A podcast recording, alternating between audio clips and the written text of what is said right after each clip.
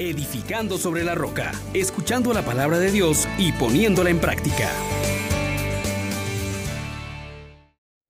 Bienvenidos mis hermanos, en este día deseamos que el Señor les bendiga y les guarde, que haga brillar su rostro sobre ustedes y le conceda su favor.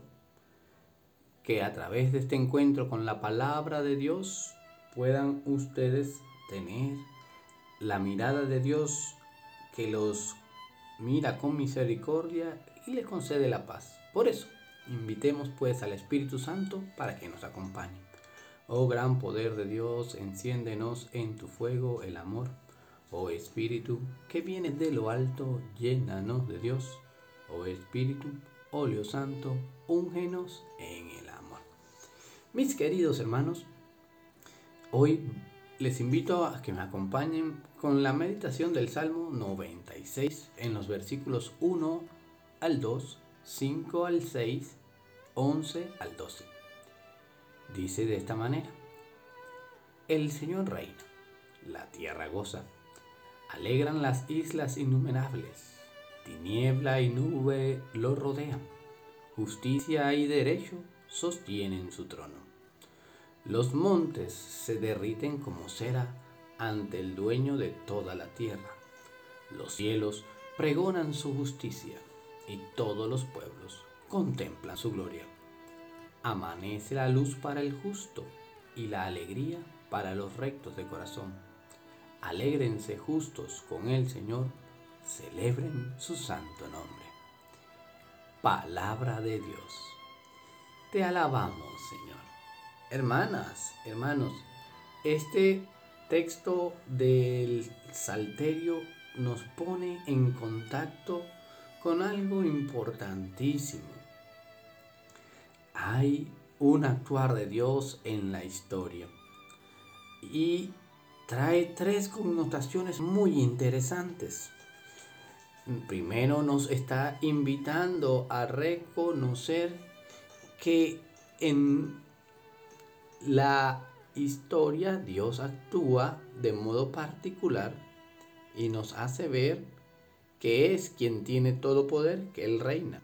Pero también nos hace notar que pues hay alrededor de Él un camino de purificación, que va a haber justicia y un llamado a la alegría.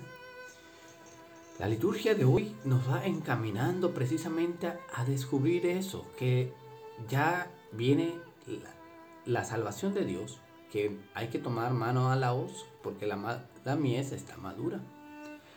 El profeta Joel nos lo describe también de un modo poético, nos habla de este juicio final, de este día del Señor, y nos coloca la palabra de Dios ante una restauración, ante un gozo y este tiempo jubiloso es cuando Dios habitará en medio de su pueblo,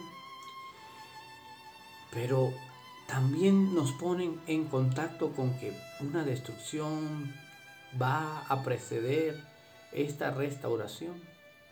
Y es que el Dios que viene irradia una santidad tal que todo lo que es impuro, idolátrico, será necesariamente aniquilado.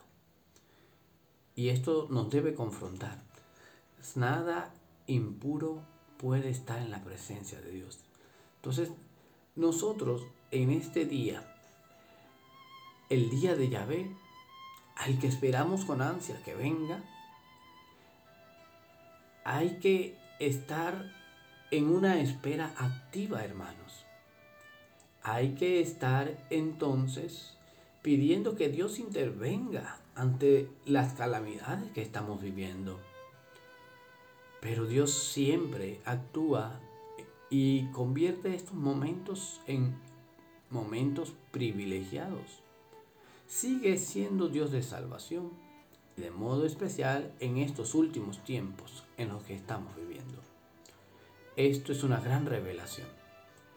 Ciertamente no sabemos ni el día ni la hora, pero por eso siempre debemos estar dispuestos y vigilantes para recibir al Señor con toda pureza del corazón, destruyendo todo lo que en nuestra vida es impuro, idolátrico, opuesto a la santidad de Dios.